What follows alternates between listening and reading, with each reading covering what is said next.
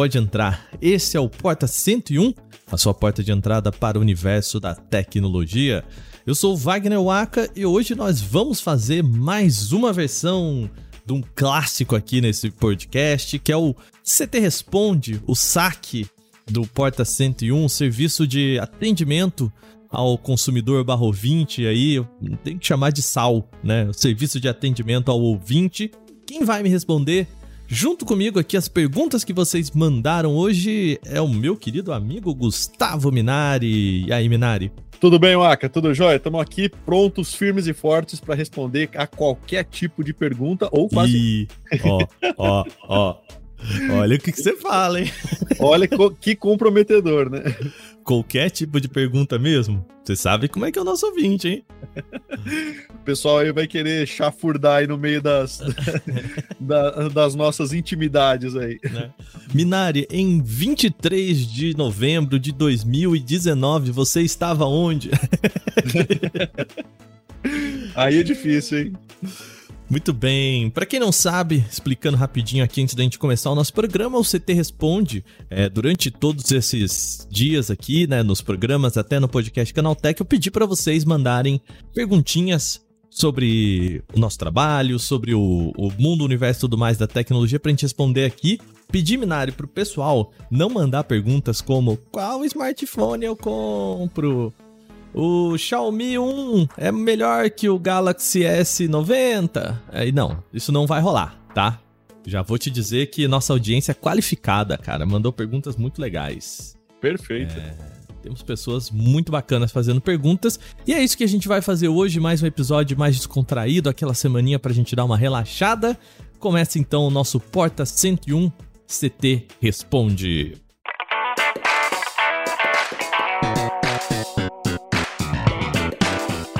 Muito bem, se você é novo ou nova por aqui, esse é o Porta 101, nosso podcast semanal sobre o universo da tecnologia, toda segunda-feira, a partir das 7 horas da manhã aí no seu feed. Tem um assunto da tecnologia para você começar a sua semana informado. Agora, né, a gente tem já, já tem um tempo aqui, aliás, um podcast extra às quartas-feiras. Eu vou deixar o meu amigo Gustavo Minari, porque é ele comanda esse podcast às quartas-feiras, o nosso Teletransporta. Minari, do que, que a gente está falando?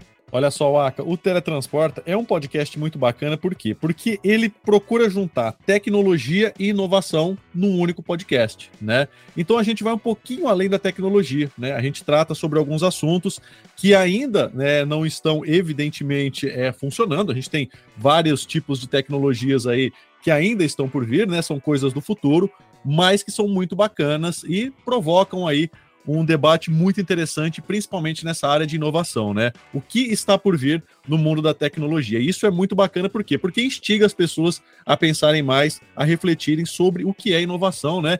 E em que ponto isso está é, no nosso dia a dia, né? Às vezes a gente acha que inovação é algo que está muito longe, que ninguém tem acesso, mas não, né? Ela já está presente e devagarzinho, quando a gente, a gente menos perceber, a gente já está incluído aí nesse, nesse tipo de inovação. E aqui no Brasil, né, Minari, a gente acha que inovação só se faz lá fora. Cara, não, muita pesquisa boa sendo feita por aqui, né? Então é isso, podcast sobre inovação, às quartas-feiras, a partir do meio-dia, você acompanha aqui nesse feed também, tá bom? Vou deixar todos os links na descrição do podcast.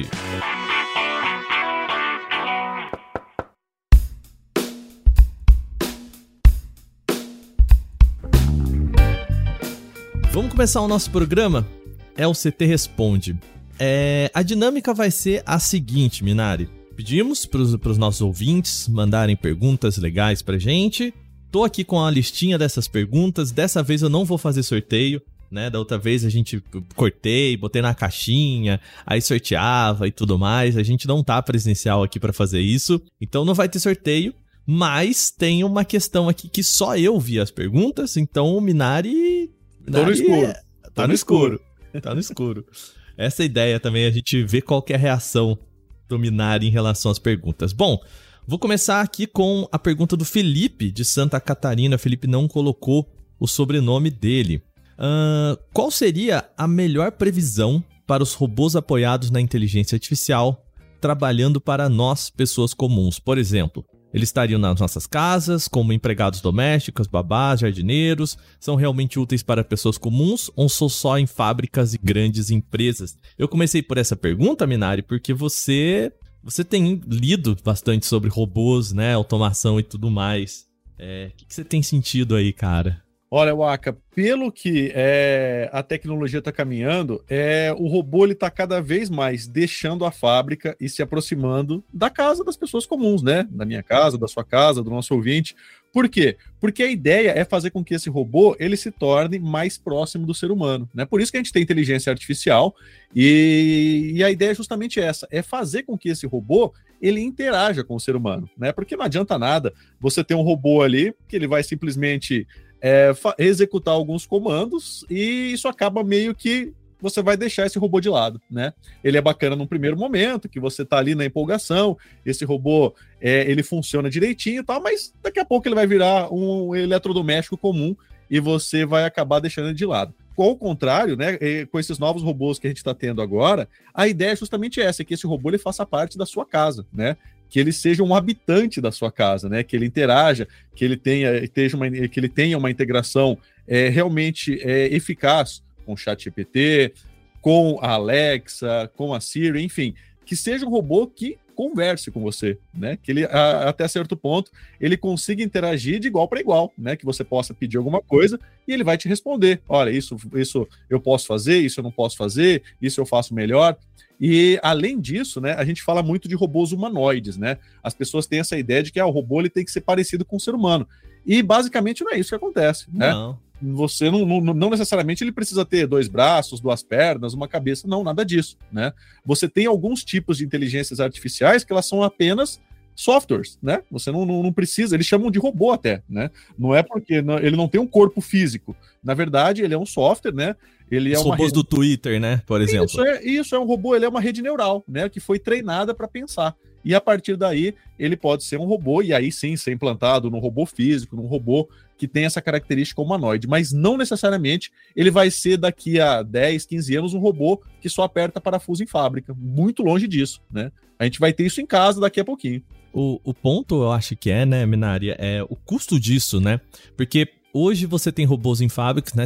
Você já viu aqueles vídeos das warehouses, né? Do, da Amazon, que, cara, tem uns robozinhos levando produto pra cá, é bonito de ver, assim, é uma sinfonia quase, né? Tudo muito sincronizado, assim e tal.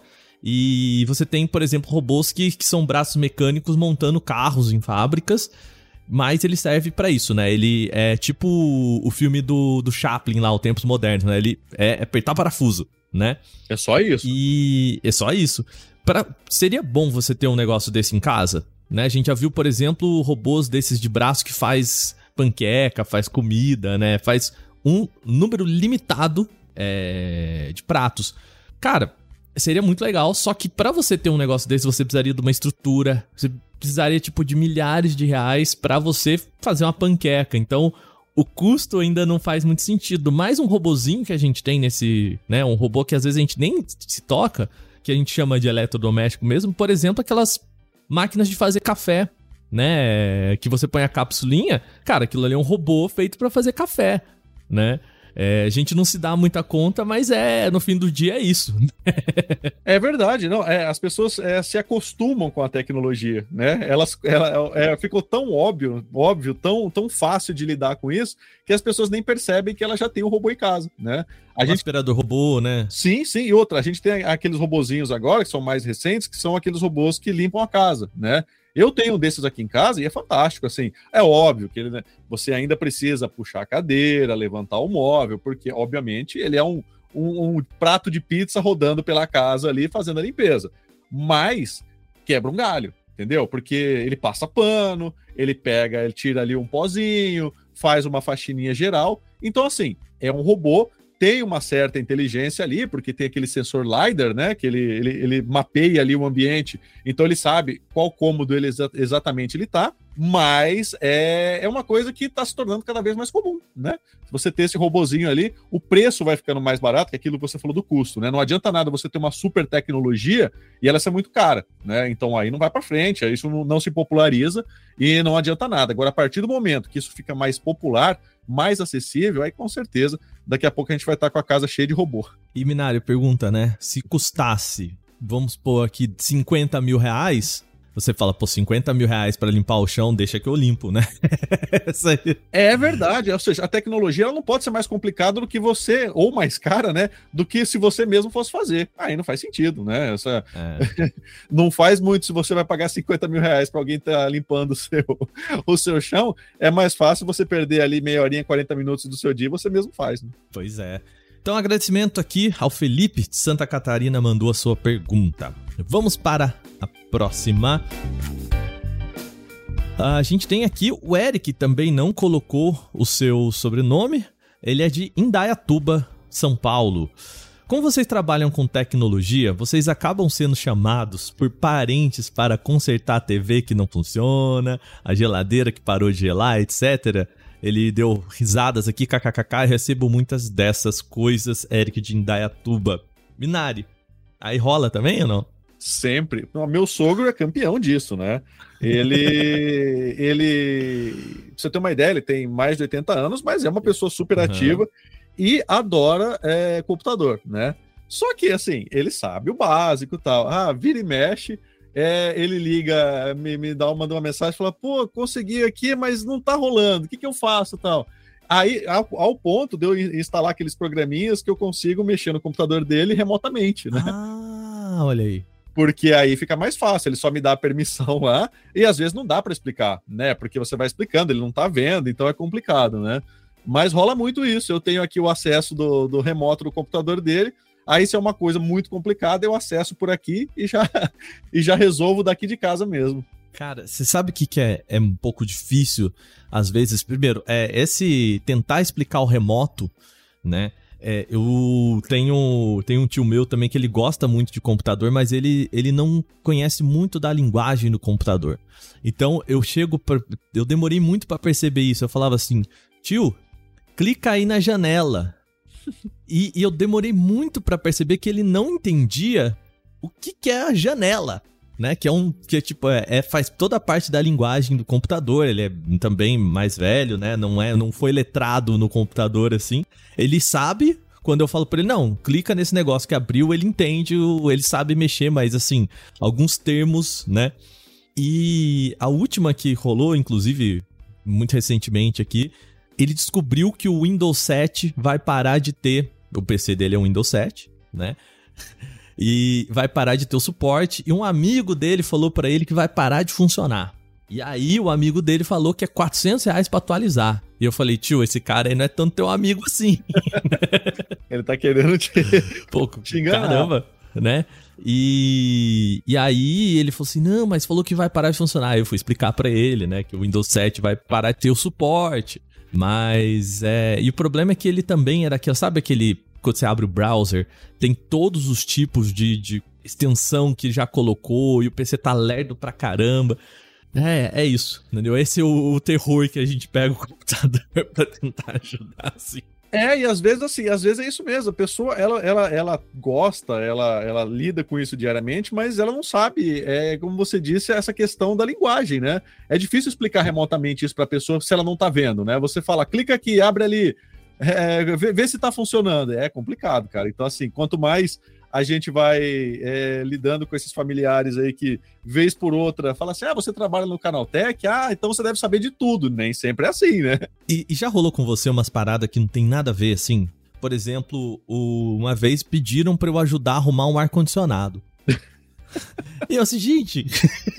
Vocês acham que eu sou o quê? Um técnico de ar-condicionado? Um negócio simples, assim, sabe?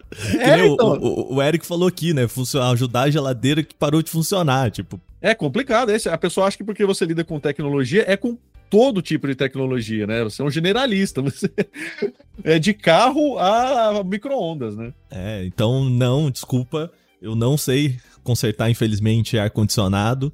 Né? Adoraria saber, mas. Mas não. É, e é uma constante, assim, Eric. Principalmente roteador. Roteador é um negócio que. É, ah, a internet caiu. Vira e mexe, me, me né, liga, manda mensagem. Na época do, na, que eu morava com os meus pais, né? Muito tempo atrás.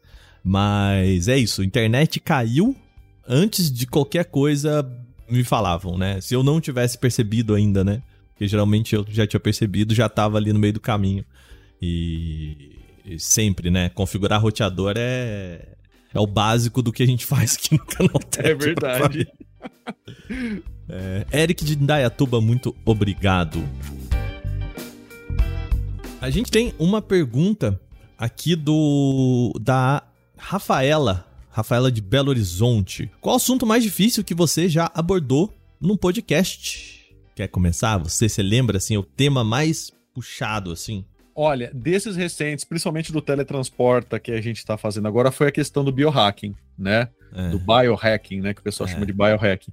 É, eu achei muito complicado, por quê? Porque é uma coisa que ela não é muito palpável, né? É, uma, é um, um tipo de ciência que ainda está em desenvolvimento, que envolve muitas, é, muitos termos que não são comuns, né, para gente que, que não lida com isso diariamente. Então, esse foi um dos mais complicados, principalmente por conta de entrar numa área em que eu não domino muito, né? Então, acho que aí você tem que estudar, tem que ler, tem que ouvir muita gente que é especialista no assunto, né? Então, é desses mais recentes, assim, eu acho que esse de biohacking foi um dos principais, né? E só explicando aqui um pouquinho o biohacking, o que, que é? São algumas técnicas que as pessoas utilizam para melhorar a qualidade de vida, né? Então, é, é, através de exercícios, de técnicas de sono, é, de alimentação, é, de o tipo de comida que vai que vai ingerir. Então, são alguns hackzinhos, né, que eles fazem para melhorar a qualidade de vida, a qualidade do sono e assim por diante, né? Isso envolve outras coisas, moléculas, enfim são, é, são coisas mais, mais complicadas e que é preciso estudar muito, ser um pouquinho, né, ser um pouquinho não, né, ser bastante especialista no assunto para poder falar sobre isso. Cara, do meu lado aqui, eu acho que o podcast foi o podcast, hum, acho que mais interessante que eu já ajudei a produzir aqui no, no Canal Tech, que é o do metaverso. As pessoas que compram terrenos no metaverso, por quê? é o tipo de assunto como o. Existe assunto que a gente pode brincar aqui, né? Conversar, a gente entende um pouco mais. É, já pesquisou muito, falou muito sobre isso durante o ano todo, né? Smartphones, games, né? Robôs até que, que a gente acabou de, de comentar. Mas eu sabia que o tema do metaverso era um tema. Primeiro, um tema muito novo, e que eu ia ter que conversar com muita gente, né? Naquele podcast foram sete entrevistas. É, e a parte mais difícil para quem não sabe, né, Minari, é, é o tempo, uhum. né? A gente faz um por semana, quando não a, agora, né, o podcast Canaltech, um por dia junto, né?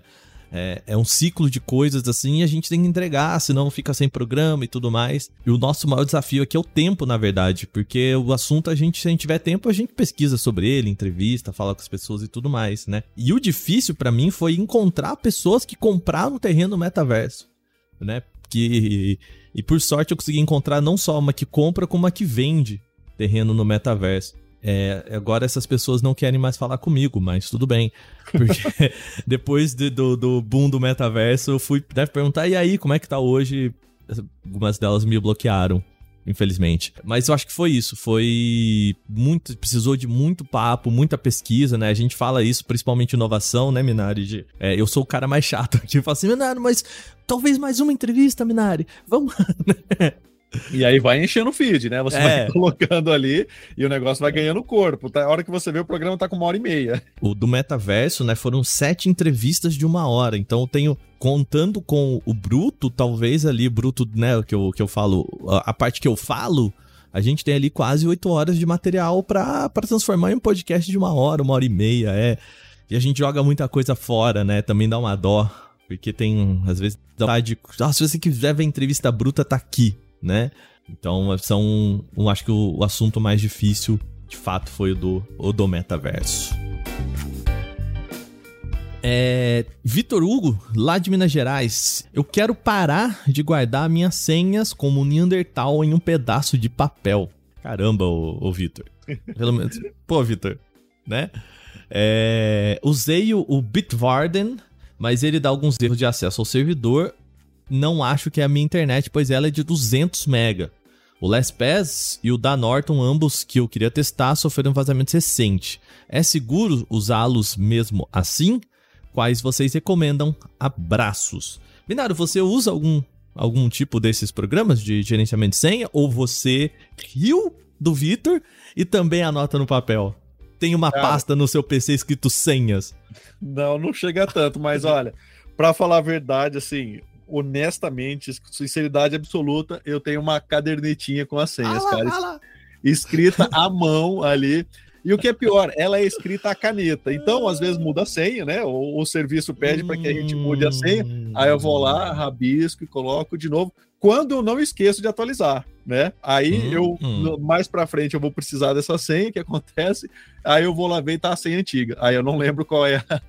Parabéns, que... Minari é o famoso, né? Esqueceu sua senha? Aí você tem que mandar um e-mail, fazer todo aquele trâmite. Então, assim, cara, é uma vergonha, mas é mais pura verdade. Eu não tenho nenhum sistema digital de armazenamento de senha. Para você ter uma ideia, é, eu tenho um Mac aqui, às vezes você está digitando lá e ele pede para que você coloque aquela senha que ele sugere, né? Que é uma senha toda maluca ali, e aí você não precisa se preocupar. Cara, nem aquilo eu coloco, porque eu tenho medo de depois um dia precisar usar e aí não, não, não dá certo. Então, é, a minha senha, ó, olha só, outra vergonha aqui. A minha senha, ela é basicamente a, a mesma, com algumas Ai, pequenas variações para tudo que eu tenho, cara. Então, assim, é, imagina uma senha que ela tem, ela tem, é, ela não é tão besta de ser apenas numerais, tal, mas ela tem letras maiúsculas, letras minúsculas, numerais e símbolos aleatórios, mas eles são mais ou menos parecidos para todo quanto é serviço que eu utilizo aqui em casa. Então. Não é, é o mesmo, cara. pelo menos. Não é o mesmo. Elas, elas têm tá, pequenas tá. variações. Pequenas variações. Então, o que acontece muitas vezes? Ah, caiu a Netflix, está precisando da sua senha. Aí eu vou lá, tento aquela que é a, a base. Aí não é. Aí eu falo assim, ah, então deve ser aquela outra variação. Aí coloco o símbolo que tem na outra variação. Aí umas três ou quatro tentativas eu acerto qual é. Isso quando eu não atualizei a caderneta. Então, é mais ou menos assim que as coisas funcionam aqui em casa. Minari, Fala. vou mandar para você o, o Você é vergonha da profissão, entendeu? é, não, sabe a história, né? Casa de Ferreira, espeto de pau. É isso aí, cara. É... Pois é, lá, Vitor, você não tá sozinho. Vou te falar, eu, eu uso o One Password, sabe? Por quê? Por que, que eu uso o One Password? Porque eles têm um, um programa de oferta vitalícia de senha né, do programa para jornalistas. Então é só você entrar lá no site do, do One Password para jornalistas, é, é o For Journalism, alguma coisa assim. E você manda um e-mail para os caras lá falar: sou jornalista, quero um, inclusive para sua família. Assim, você pode incluir a sua família, esposa, marido, filhos, né, e coisa do tipo, é, no pacote do One Password também. Que eles entendem que você é uma pessoa eles entendem mais que você, Menari, que você é uma pessoa de risco, entendeu? É... E eu recomendo, tá, o, o Vitor? Eu uso o, o One Password e todas as minhas senhas, Minari, são senhas de. são senhas maluquices, né? É, então é tipo, eu posso falar para você assim, não, a minha senha, sei lá, do Facebook é V maiúsculo, asterisco, underline, Z27 jogo da velha, sei lá, tô inventando. E, cara, eu já falei isso no Canaltech uma vez que a gente precisou configurar um óculos de realidade virtual lá. E eu falei pro, pro pessoal do TI, eu falei mesmo minha senha. E aí eles falaram assim, mas a gente vai decorar. Eu falei, fala de novo, repete aí minha senha. ele falou, não sei, não lembra. E também ele, é, a cada, é, cada, você pode configurar para cada, tipo, mês, ele automaticamente mudar essas senhas também para garantir maior segurança. É muito bom, assim né? Ele, ele preenche todo automático. Se você põe no seu computador, no, no browser e no celular, ele, ele preenche automaticamente mediante o seu é, a digital. Assim, é bem seguro, sabe? Eu recomendo muito. E problema é que aí, né, depende do, do quanto você está disposto a pagar por essa segurança também. É, mas como para mim é um recurso aí gratuito, e você só precisa ter anotado isso, eles pedem para você anotar num papel, imprimir e deixar na gaveta, que é a sua a sua chave, né? Que é para você não pode deixar no mesmo aparelho que você usa ali é, o, o One Password. Recomendo, sabe? Eu de fato não sei qual é a senha. Eu sei qual é a senha de um de um uma senha só que eu decorei que é do meu e-mail. Que aí eu acho que se der alguma um BO no One Password eu tenho como recuperar no meu e-mail e essa senha eu preciso saber, né? Uh, mas eu decoro uma senha só, quer dizer, duas na verdade. A do One Password e a do, do e-mail. Então, isso ajuda muito, isso ajuda muito, cara. Eu sou meio paranoico isso, né, Minário? Não sei se você já percebeu. O meu e-mail pessoal e o meio de trabalho não são o mesmo e-mail, né? Tipo, tem o do Canaltech, tem o meu pessoal e tem o meu pessoal de trabalho. Sabe, assim, é... São coisa de maluco, né? É... Nesse momento olhando para mim assim, por quê? Por que, que ele não compra uma caderneta e escreve tudo na caderneta? Escrito senha. Senha, é. Por favor, não copie. Muito bom. Vitor, obrigado pela sua pergunta. Uh, a gente tem uh, uma pergunta aqui do Rubens Matheus Padovese, de Jaú, ali no interior de São Paulo, cidade do ladinho da minha querida Bauru. Duas coisas. Primeiro, vocês são muito doidos e legais. Obrigado, acho, né? É, e segundo, ele fala que eu esqueci de. Eu coloquei dois sites diferentes para enviar a pergunta no. E, e eu sei, desculpa, gente. Teve um dia que eu não pus o link. Um monte de gente veio me pedir o link. Peço perdão. A pergunta: Como é a saúde mental de vocês trabalhando tudo junto? É esse momento que a gente começa a chorar, né? Aqui no, no programa ao vivo. Vocês parecem trabalhar bem ao mesmo tempo que fazem umas loucuras. É tanta pressão que precisa descontrair ou é seleção do RH? Abraços. Pergunta do Rubens de Jaú. não sei se eu entendi muito bem. É, você tá elogiando a gente, tá chamando a gente de doido. Sei. Não sei. eu acho que assim, é que, claro, né, a gente. É... Rubens, existe edição, né? Então, Todas as vezes que você vai ver a gente no, no próprio. nos vídeos, nas lives. Nas lives não tem muita edição, né? Mas é tudo bem controlado. Se a gente se diverte, claro, né? Mas ao mesmo tempo a gente precisa produzir todo dia, né? É... De novo, eu acho que a pressão aí eu queria saber de você também, Minar. A pressão maior aqui não é nem do conteúdo, eu acho que nem é do pessoal. A gente trabalha com um pessoal muito legal, isso ajuda muito né? Pessoas que são compreensivas com o trabalho da gente e tudo mais. A pressão é o tempo, cara, né? É isso. O que, você acha, Minari? É verdade, não. É, é, com relação ao pessoal, né? A gente não, não praticamente, é, pelo menos da minha parte aqui, a gente não tem essa pressão, né? Ah, pressão por entregar, pressão. Não, cada um acha que o negócio é tão azeitado que cada um sabe o que tem que fazer, né? Então, é, a, a engrenagem funciona meio por si só mas o tempo realmente é o, é o grande pressionador aí nosso do dia a dia, né? Quer seja no podcast, que a gente tem que, que gravar diariamente, mas também, uma coisa que a gente já, já comentou aqui outras vezes, é que o tempo do jornalista que está produzindo conteúdo não é o mesmo tempo do assessor de imprensa que está te ajudando. Então, assim, às vezes você manda uma mensagem para ele pedindo entrevistado, e o que você quer que seja imediato, que aconteça no mesmo dia, para ele, isso vai demorar dois, três dias, quatro dias. Então, assim, não é que é, ele faz melhor ou faz pior, é que o tempo dele é diferente do nosso, né? Porque a gente tem esse imediatismo de querer que tudo aconteça. Olha, a gente precisa disso para ontem, né? E às vezes, ou na maioria das vezes, não é assim que funciona, né? As pessoas têm agenda, as pessoas têm outras coisas para fazer, elas não estão disponíveis para falar com a gente o tempo todo. Então, isso é meio angustiante. Eu acho que essa é a grande pressão, né? Você ter um tempo para fazer alguma coisa e não depender só de você, né? Porque quando depende só da gente, se você tivesse que chegar aqui e gravar um podcast falando sobre qualquer coisa, a gente senta aqui e grava. O problema é que você tem que entrevistar pessoas, tem que contar com a ajuda de outras pessoas, de outros profissionais, aí acaba complicando um pouquinho, né? Então, acho que a grande pressão é essa. Mas como a gente faz isso é, diariamente, eu acho que a gente vai contornando aí, né, dando um jeitinho para que tudo ocorra da melhor maneira possível. E também tem, né, a gente sempre pensa muito no futuro, né, Minário, pro pessoal que não não sabe, por exemplo, a gente tá gravando este podcast duas semanas antes dele pro ar. Sim, é sempre assim. É. A gente está produzindo um negócio hoje e falando, ah, puxa, é, mas você está gravando essa entrevista aqui que vai entrar daqui a um mês, né? É uhum. justamente isso, é para tentar contornar o tempo, né? A gente tenta é. controlar o tempo, né? O que é bem complicado. E eu não sei se rola isso com você também. Já rolou muito comigo, assim, de a gente fazer um, um material muito legal. Eu acho que o primeiro Teletransporta, para mim, também foi muito isso, assim, né? A gente montou o programa juntos, né? A gente como ele era o primeiro, tinha que experimentar muita coisa, tinha que testar muita coisa, provar muita coisa.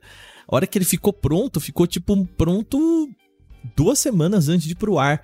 E aí dá aquela. Ansiedade. Aquela... É, você fala, putz, eu queria soltar isso agora, assim, né? E, e você depende do, de chegar o dia mesmo para soltar e, e dá uma ansiedade, assim. Não sei se dá em você também. Sim, eu acho que isso tudo vem também por conta desse, desse, dessa coisa que a gente faz ontem para entrar hoje, a gente já está acostumado com isso. E aí, quando você tem um tempo maior de um negócio que foi feito e ficou pronto duas semanas antes, realmente é angustiante, né? Porque a gente está acostumado a fazer no dia anterior para soltar no dia seguinte, não nesse dia a dia, nessa maluquice do factual. E aí, quando você tem um tempinho extra, com certeza é, a ansiedade bate, né? É um ponto, assim, pra gente muito, muito curioso. Eu acho que tem, tem momentos que.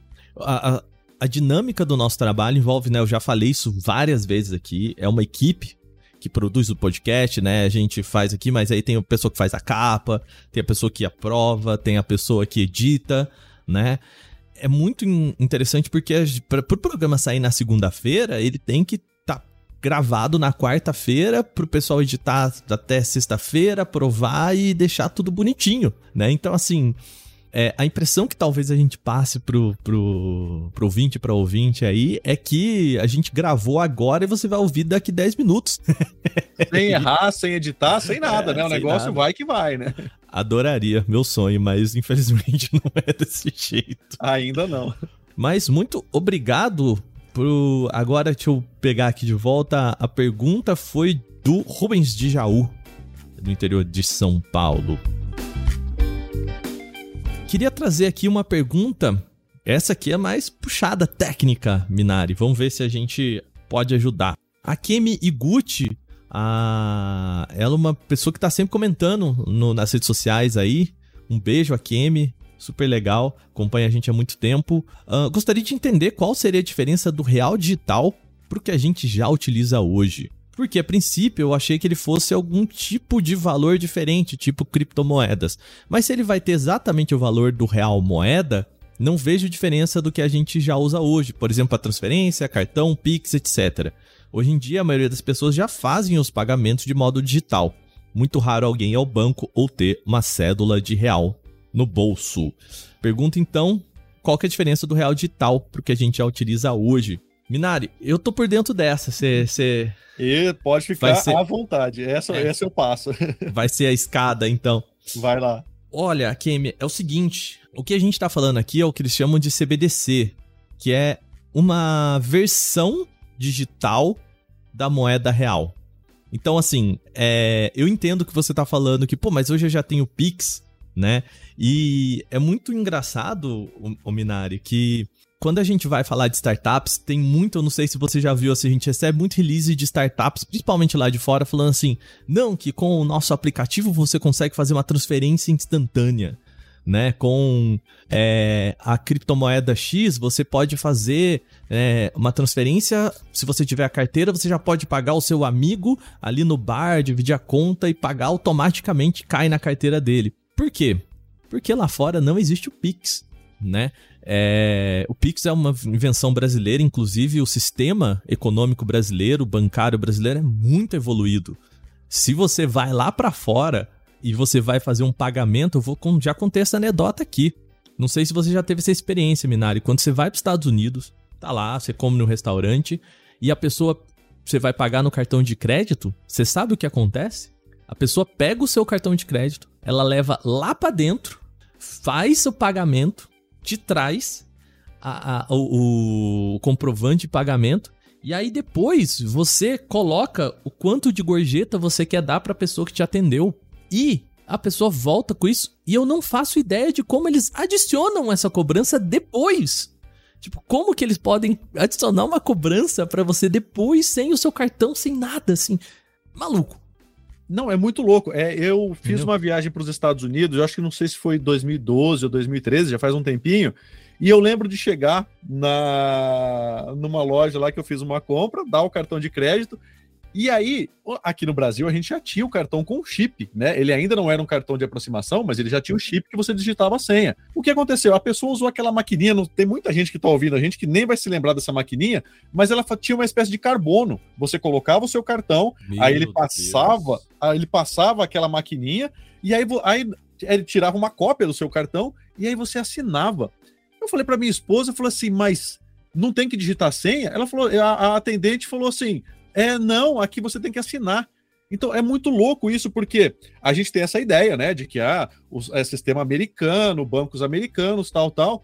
Cara, lá 2012, 2013, na época dessa viagem, é, aqui no Brasil a gente já digitava a senha do cartão de crédito e lá não. Lá ele usava essa maquininha de carbono, te dava um papelzinho, você assinava e ok, e tava tudo certo.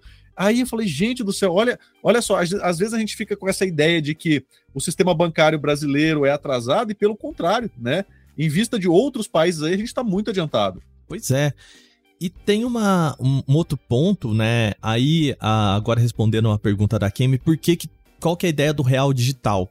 É você conseguir é, colocar, fazer essas transações, principalmente para fora do Brasil, né? O que eles estão falando de também incluir o Pix internacional, né?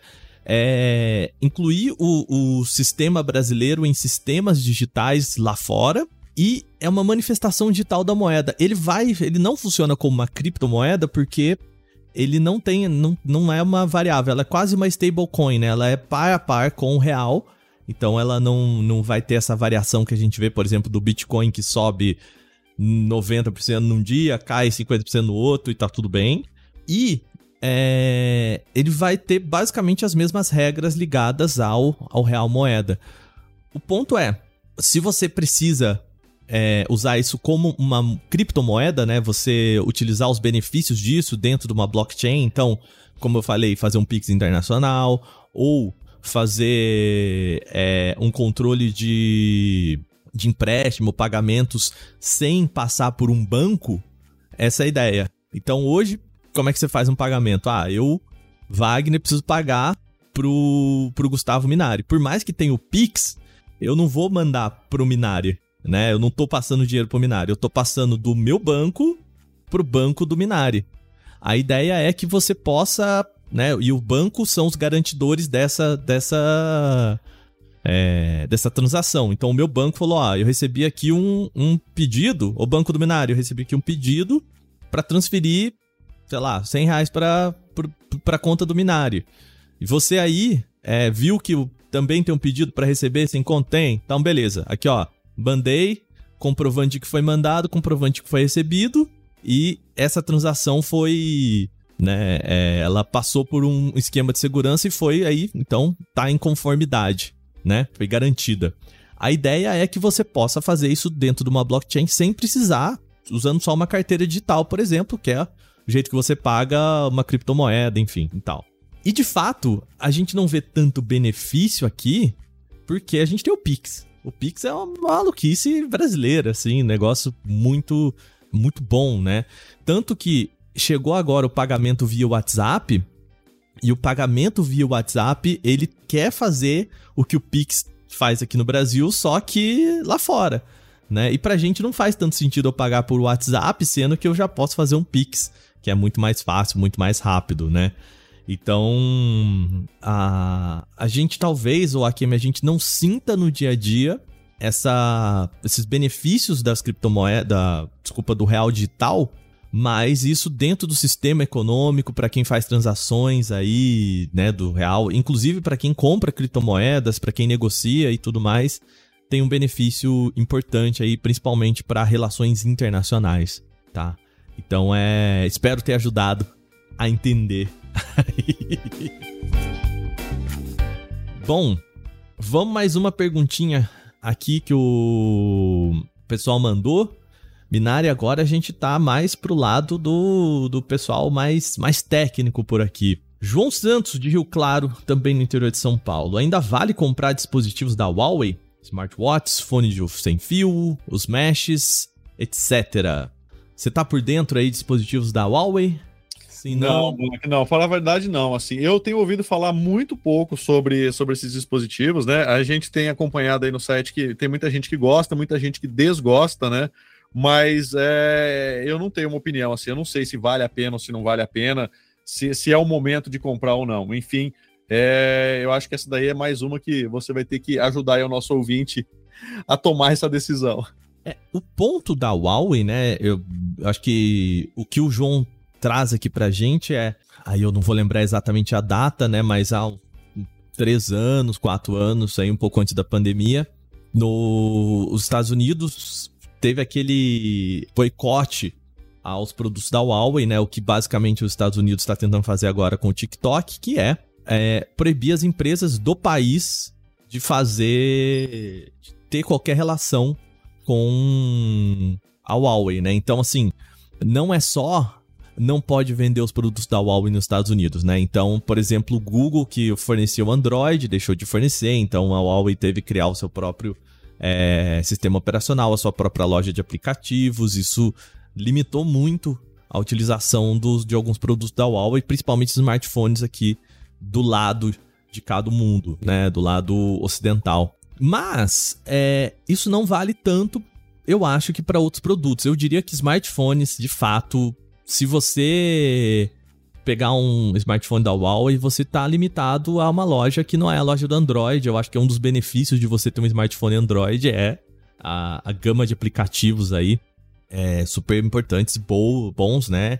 E, e, por exemplo, que você vai poder conversar com, a, com outras pessoas que utilizam esse mesmo sistema operacional. Né? Aqui no Brasil, principalmente, o Android é o mais popular e isso faz um tem um benefício muito grande se você entrar, por exemplo, no iOS e querer conversar com uma pessoa via iMessage lá, você só vai conversar com as pessoas que têm iPhone também, é um número, você limita muito, né? Esse é o ponto.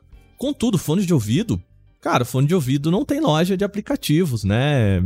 Ele tem, ele, ele conversa com os smartphones Android de uma forma tranquila, né? Se você tiver uma preocupação, ele falou aqui dos meshes, né? Os, os roteadores. Roteadores. É.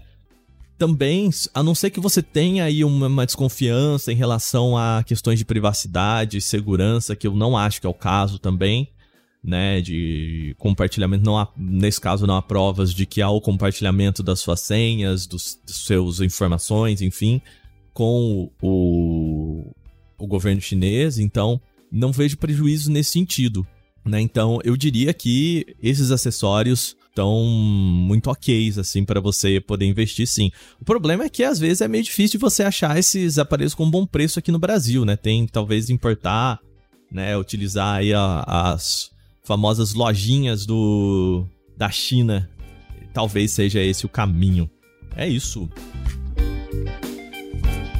Pergunta da Laura de Belo Horizonte, Minas Gerais. Se fosse para vocês falarem sobre uma tecnologia que empresas brasileiras que não são de tecnologia deveriam investir, qual seria?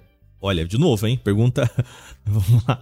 Se fosse para vocês falarem sobre uma, uma tecnologia que empresas brasileiras que não são de tecnologia deveriam investir, qual seria? Eu trabalho atualmente em uma indústria farmacêutica, vejo que a galera não sabe o básico nem de Excel quanto mais análise de dados ou tecnologia mais avançada do que isso.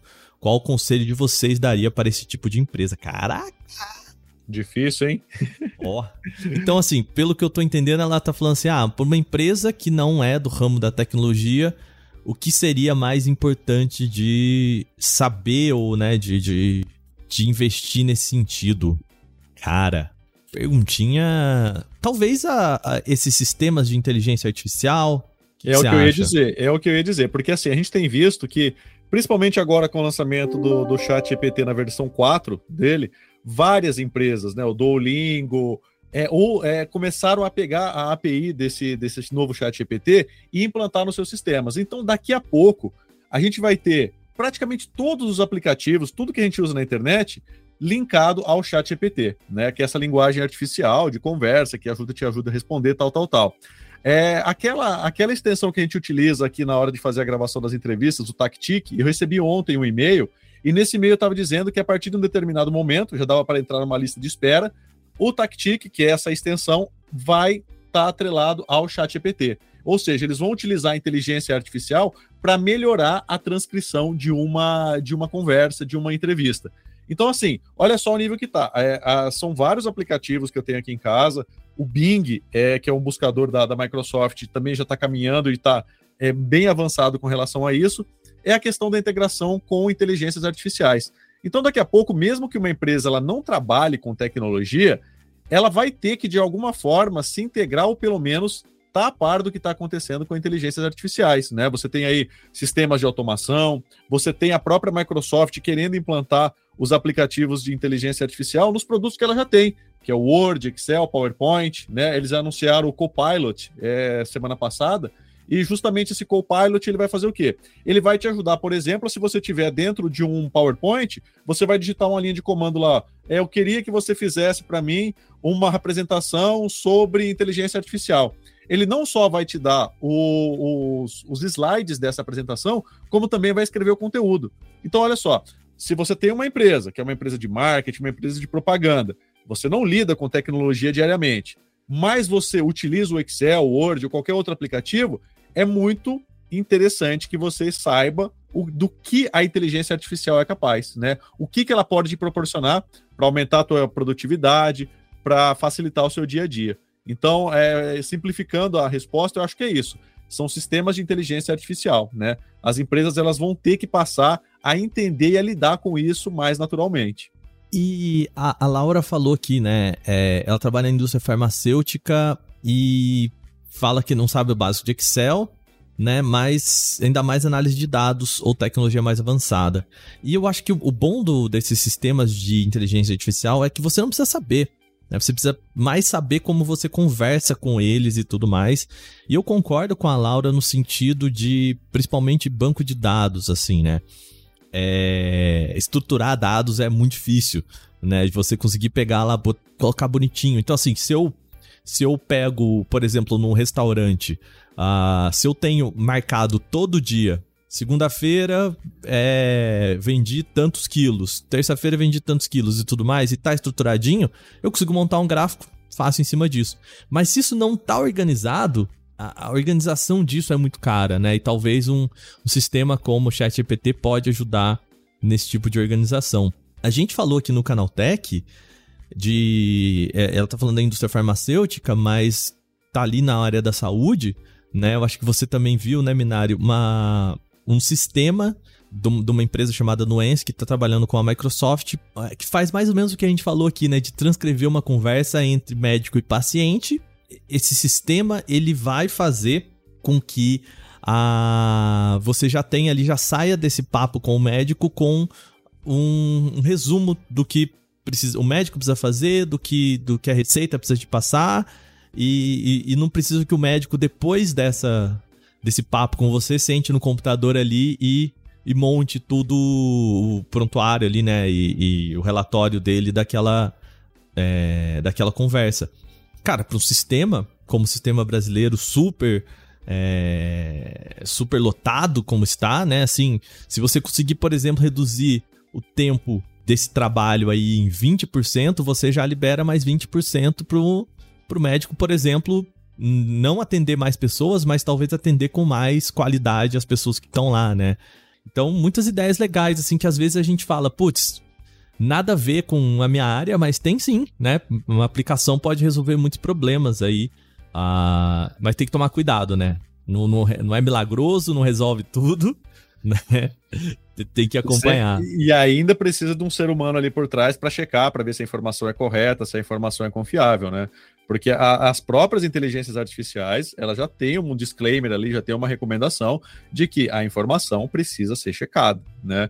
É, não dá para confiar 100% no que está sendo escrito ali. Então, ainda a gente precisa de um ser humano para fazer esse filtro, né? Para dar uma peneirada no que vem da inteligência artificial. Com toda certeza. Bom, Pra gente fechar aqui, já chegando na. Acho que dá tempo da gente fazer mais duas, talvez? Acho que sim. Emanuel Barbosa, de Recife, Pernambuco, com a falência do Uh, Silicon Valley Bank corre o risco das startups brasileiras demitirem em massa, seguindo as big techs internacionais? Emanuel Barbosa, Recife, Pernambuco. Olha, a gente falou sobre lá no podcast Canaltech sobre a falência do, do Silicon Valley Bank e eu tenho uma notícia ruim para você, Manuel. É, ele falou assim: corre o risco das startups demitirem em massa? Cara, já estão demitindo, né, Minari?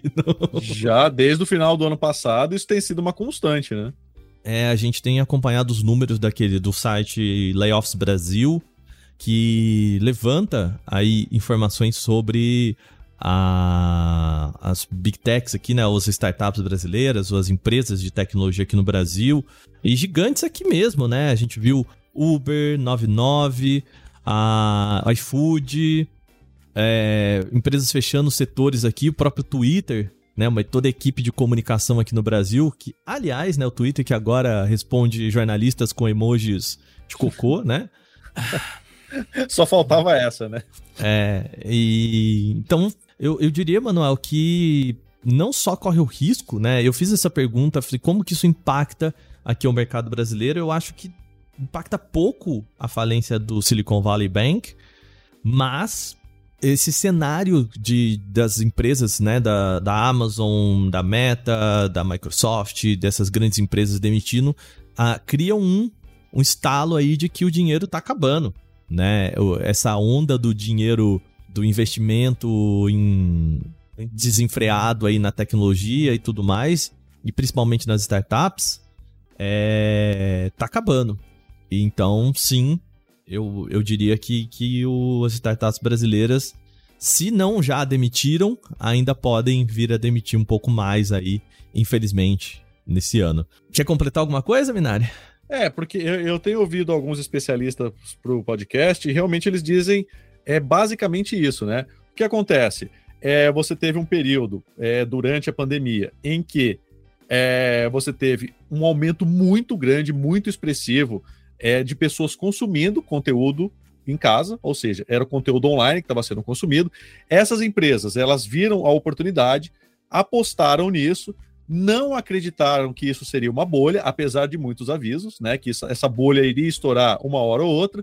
Agora está chegando a hora de cobrar conta, né? É, chega uma hora que as startups elas tiveram aquele período de investimento, né, que é natural. É, os investidores apostam naquela ideia, Agora está chegando a hora de separar o joio do trigo, né? Será que é, essas empresas elas é, teriam fôlego para continuar sem esses investimentos? É isso que a gente está vendo agora que não, né? Talvez elas foram apostas lá na época da pandemia, que estava todo mundo em casa, todo mundo consumindo conteúdo online, e agora isso caiu por terra, né? Então muitas pessoas dizem que essa é uma acomodação do mercado, né? Sabe aquela coisa, né? Você dá aquela acomodação, você tem aquele boom, o negócio não funcionou, agora está mais ou menos do que a gente tinha antes da pandemia. E aí a tendência agora, você está nessa retração, né? É como uma. Estamos numa, numa ressaca, né? A onda veio, né? Trouxe muita esperança, muita tecnologia, muito investimento. Agora a gente está no período de ressaca, até ver aí quem realmente vai sobreviver no mercado. Mas é basicamente isso, né? A conta chegou e alguém precisa pagar, né? E a falência do, do, Silicon Valley Bank também tem a ver com mais uma displicência do banco atrelada a uma corrida meio maluca ali para né, uma falta de crença no que o, o, banco pode oferecer, na segurança que o banco pode oferecer, e menos na, na própria falência do sistema bancário. Tanto que os órgãos ali, o Fed entrou exatamente para mostrar isso. Não, ó, o sistema financeiro está seguro, tranquilos e tudo mais. Então, é, essa relação com o Brasil, eu acho que ela, é, ela tem mais em relação ao que o Minari falou, dessa acomodação, desse pós-pandemia que não se concretizou como se esperava que fosse concretizar, do que exatamente com o, o problema com o Silicon Valley Bank. Emanuel Barbosa, Recife, obrigado pela sua mensagem. Para fechar, é, eu tenho aqui uma mensagem do Matheus de Goiânia. O ano passado, 2022, foi o ano do metaverso. A gente teve o ano do NFT, a gente teve o ano em que a, as empresas falaram muito sobre um determinado assunto. Qual será o tema de 2023? Matheus de Goiânia. Ah, eu acho que é chat EPT, né? Você tem. É, é. Não tem como fugir disso, né? Porque é, a gente teve aí. Tem muita gente, é, tem muitas empresas, no caso até a Microsoft, que ela meio que abandonou a questão do metaverso, né? Que foi aquela, todo mundo aquela expectativa, ah, será que vai vingar? Será que vai dar certo? Com a chegada das inteligências artificiais generativas, né? No caso aí, a mais famosa delas, o Chat GPT, é meio que o metaverso ficou de lado, né? Agora o que está em alta são as, essas inteligências artificiais, com as, as novas versões aí do Chat GPT. Você também tem as, as, as inteligências artificiais que geram imagens, no caso do Mid Journey, né? Então, e correlatos, né? Não apenas o Mid Journey, mas todas as outras que foram lançadas recentemente. Então, eu acho que em 2023 é, a palavra que a gente mais vai ouvir vai ser Chat GPT. E me causa um medo, Minari, é, de uma onda que um amigo meu, querido amigo meu, chamado Tomás Levi, ele apelidou de inovação performática. O que, que ele, né, ele com uma experiência aí no mercado, tem um texto maravilhoso dele no LinkedIn, ele tem experiência no mercado de trabalhar com marcas, né, assessoria de imprensa, enfim, publicidade, e ele chama essa ideia de inovação performática ou performativa o, o negócio do a gente precisa participar da onda da, da inovação. Então, o exemplo que ele dá é do metaverso, né? A, aquela entrada do, da pessoa num, no grupo ali de no board da empresa, né? Empresas tipo como Banco do Brasil, por exemplo. A gente precisa estar tá no metaverso. E aí, todo mundo, né? Os mais entusiastas, né? De fato, a gente precisa estar tá no metaverso. E alguém levanta a mão e fala: Ô, oh, pergunta o que, que é estar no metaverso?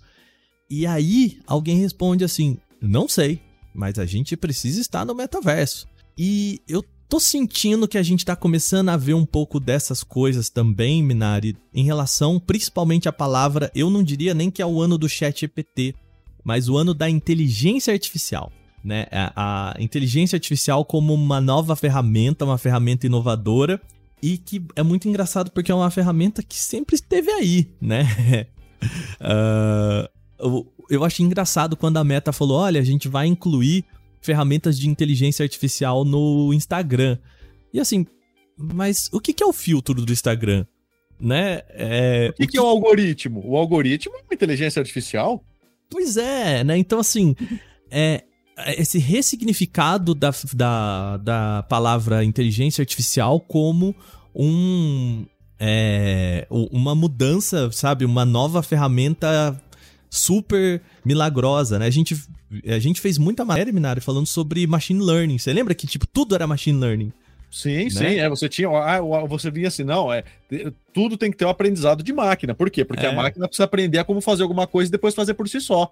Cara, é, é, muito com isso porque começou a se inventar. Inventar não, né? A ressignificar uma palavra de uma coisa que já existia. Então é, é muito complicado isso, e é isso que você falou. É, Corre-se o risco de daqui a pouco tudo ser inteligência artificial, né? Coisa que já, já era antes, né? É, a gente teve o exemplo da. É, lá na, quando teve a, a, demissão em massa no, na plataforma do Me Poupe, né? Que a, a, gente viu que eles devolveram falando: olha, a gente vai utilizar a inteligência artificial para os negócios. De um jeito assim super milagroso, né? Então eu queria dar esse exemplo porque, para mim, a, a palavra começa a perder o seu sentido, né? E começa a virar. Mas o que, que é inteligência artificial no seu? Porque quando a, a Microsoft fala, olha, a gente vai colocar o GPT-4 no Bing, eu consigo ver o que acontece. Ele, ele conversa com você, não entrega mais, não entrega só link, é uma conversa, você é, pode fazer perguntas, você pode colocar lá, pedir para ele fazer um código para você, procurar um código para você, papapá e tudo mais. Existe toda uma gama de, de materiais ali que é palpável. E a hora que o Instagram vira pra, e fala, não, a gente vai colocar IA no Instagram, e tipo, cara, isso é papo, sabe? É mais do mesmo, né? É incrível isso, porque é. é aquilo que você falou. O filtro que, que te transforma ali, que coloca maquiagem, que coloca, que afina seu rosto, que tira o seu bigode, e o algoritmo que fica te entulhando de coisa que você nem quer ver, isso é o quê? É óbvio que é inteligência artificial, só que tinha outro nome, né? Exato, né? O Gmail, cara, a hora que você tá ali escrevendo um e-mail e eu falo, olá, e ele já quer preencher para você com tudo bem, ou a hora que você monta o e-mail e ele já mostra para você os e-mails anteriores e já coloca automaticamente para você a sua assinatura, ou quando você sai de férias, você tem um aviso automático de férias, isso tudo é inteligência artificial. Né? então, assim, é, são, são ideias que, na minha opinião, correm o risco de serem banalizadas, das empresas utilizarem como uma ferramenta simples de marketing, sem que isso, isso acabe banalizando, como aconteceu com ah, o próprio metaverso, sabe? É e, e, tudo bem que eu acho que metaverso tinha muito menos do que oferecer já, já de partida, mas a gente viu que virou um. Ah, tem operações no metaverso, mas o que, que eu faço nessa sua casinha do metaverso? Ah, você visita. Tá, mas o que, que é visitar a minha casinha no metaverso? Ah, é, é tipo entrar num link? É tipo entrar num link. Então tá, né? Então você criou um site. É isso que você fez, né? Para que é, você interaja com um jogo de qualidade duvidosa, né? Porque teve Exato. muito desenvolvedor dizendo, falou que o que a gente tinha no metaverso era coisa de que a gente tinha nos videogames dos anos 90, né? Então... Pois é, pois é. Então, existe o medo. Então, eu, eu acho que eu posso ampliar um pouquinho mais, Minari. Não só o termo chat GPT, como inteligência artificial no geral. Sim, é verdade. Assim, é isso. Então, com essa pergunta do Matheus, a gente fecha aqui o nosso CT Responde de hoje, né? O nosso especial aqui do Porta 101, ah, respondendo as perguntas dos nossos queridos ouvintes e das nossas ouvintes. Lembrando que, de novo, temos podcasts sempre aqui, né? Todo dia tem podcast aqui na casa. De terça a sábado, lá no nosso Tufid, podcast Canaltech com as notícias da semana. De domingo, Vale Play, podcast de entretenimento. Segundas-feiras, esse aqui que você está escutando, o nosso Porta 101. E às quartas-feiras, o Teletransporta, podcast de inovação. É, Minário, queria agradecer, muito obrigado, querido, de, de, vir aqui e aceitar essas perguntas no escuro. É verdade, é um exercício, né? Porque você é, realmente, que como a gente é, tinha dito, isso não foi nada combinado, né? Eu, não, não, não. O primeiro contato que eu tive com essas perguntas foi aqui, é, entre aspas, ao vivo, né? Porque apesar do, do programa tá sendo, é, ter sido gravado, a nossa nosso bate-papo aqui é ao vivo, né? Então, eu, eu, não, eu não sabia de nenhuma pergunta e aí eu tentei responder da melhor forma possível, né? Espero que tenha Fez um bom trabalho. atendido aí ao, ao, aos nossos ouvintes. Fez sim, com toda certeza. Mais uma vez, muito obrigado, meu querido. Lembrando que você pode, né? Agora a gente não vai mais responder essa pergunta, quem sabe em mais um programa. Se você gostou desse modelo, manda pra gente, fala gostei, queria ver mais, enfim, quem sabe, né? Dá para fazer mais do CT Responde por aqui. É só mandar em podcast@canaltech.com.br e se você está acompanhando esse podcast lá no Spotify, só deixar um comentário aí embaixo. Tenho agora uma ferramenta muito legal do Spotify para você deixar aí o seu comentário, o que você achou do programa. Esse podcast é feito por uma equipe super dedicada. Quem produz e apresenta sou eu, hoje com a co-apresentação do meu querido Gustavo Minari. Quem edita esse programa é Vicenzo Varim, com a revisão aí da dupla Gabriel Rime e Mari Capetinga. As trilhas sonoras são de Guilherme Zomer e a capa são artes lindas feitas por Rafael Damini. A gente fica por aqui. Um abraço para você. Aquele abraço. Tchau, tchau.